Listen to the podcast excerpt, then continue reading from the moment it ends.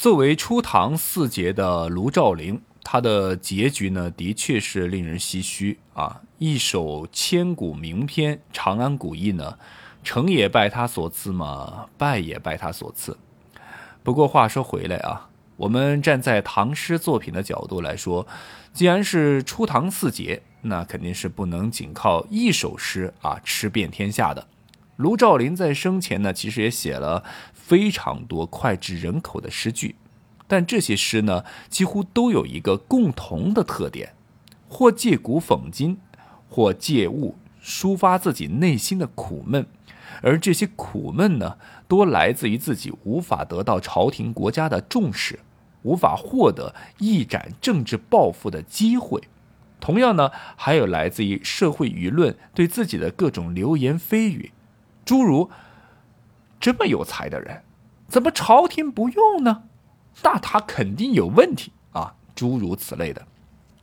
大家要知道啊，这个卢照邻呢，作为传统的天才儿童，几乎都有一个共同的特点啊。所有的天才儿童都有一个共同特点，那就是自信啊，甚至呢自负，过目不忘，才学呢信手拈来。但同时呢，又敏感又孤独，曲高和寡，高处不胜寒，一辈子都在寻觅伯牙与子期这样的知心之人。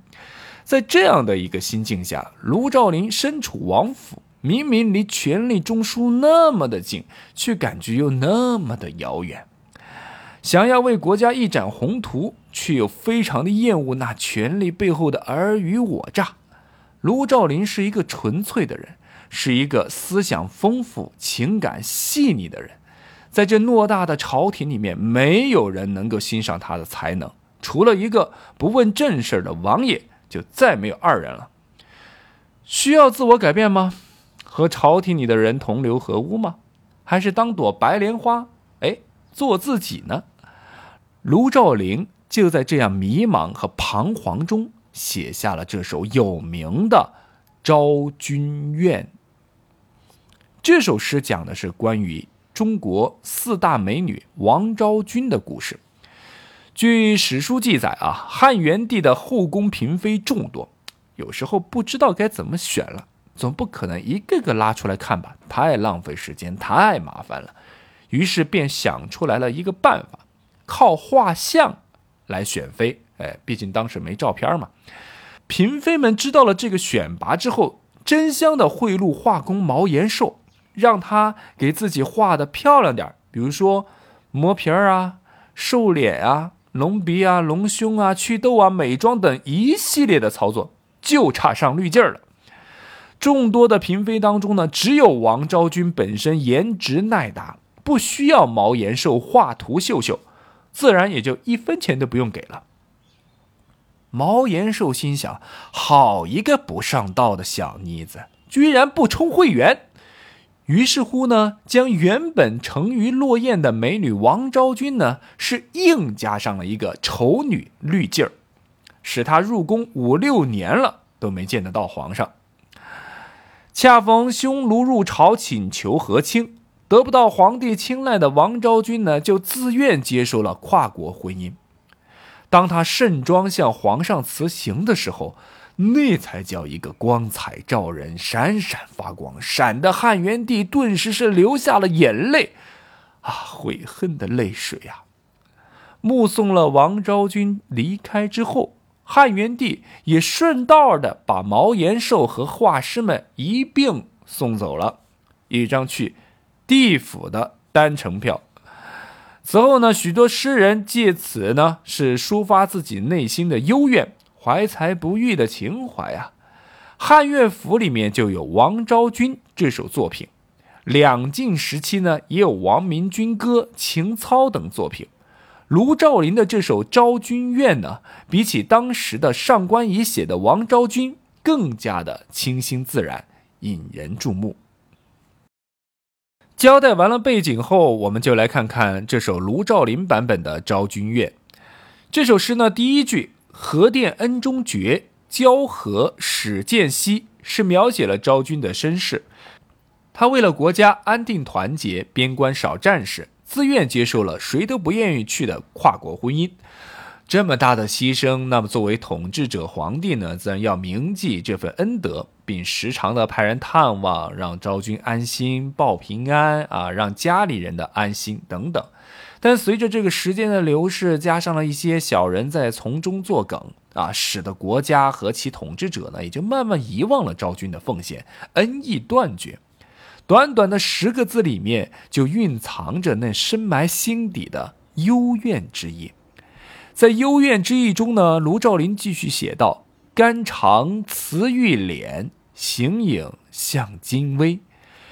谁都不愿意背井离乡，还是离开自己的故土，去往那荒蛮的漠北。王昭君呢，肝肠寸断，依依不舍的是辞别了汉宫。虽然衣着华丽，但形单影只的走向那遥远而陌生的漠北。她顾影自怜，一步一回首。”有谁能够知道他当时那悲凉的心境呢？要知道，这一走，什么时候再回到故乡，就不一定了。有可能这一生都回不来了。这样越想着，就越思念故乡。由眼前的匈奴漠北景色，想到了故国景色：汉地草阴绿，胡庭沙正飞。一边是尘土飞扬，风沙肆虐；一边是草色葱绿，春意盎然。两边一对照，心中自然有一千种伤心的理由在呼喊：“ 我不要。”在这里呢，卢照邻是寓情于学，有声有色的对比诗句，以景物衬托出了王昭君内心的忧伤，将人物的哀怨忧思抒发的是淋漓尽致。愿逐三秋雁，连年一度归。这两句话直抒胸臆啊！在诗中呢，卢照邻笔下王昭君的感情闸门是彻底释放了，千般怨啊，万般恨一起迸发而出，是一声幽怨的怒吼，划破长空，化作一个愿望，想要像燕儿一样，一年回来一次。但是我们都知道，人要像鸿雁那般自由翱翔是不可能的，他的愿望只能是空留遗憾。这首五言律诗呢，以琴曲旧题写，属对工整，音韵和谐。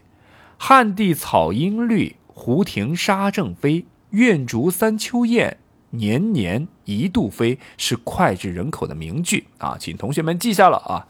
也是表达了离乡游子情谊的最佳注解。卢照邻构思精巧，用词准确而贴切，写出了自己一生怀才不遇，空有一身本领无处施展，还屡屡遭受谗言和诽谤，不被世人所理解。在这首诗里面，明里是哀叹王昭君的不幸，实则呢是对自己郁郁不得志的一生发出的感慨。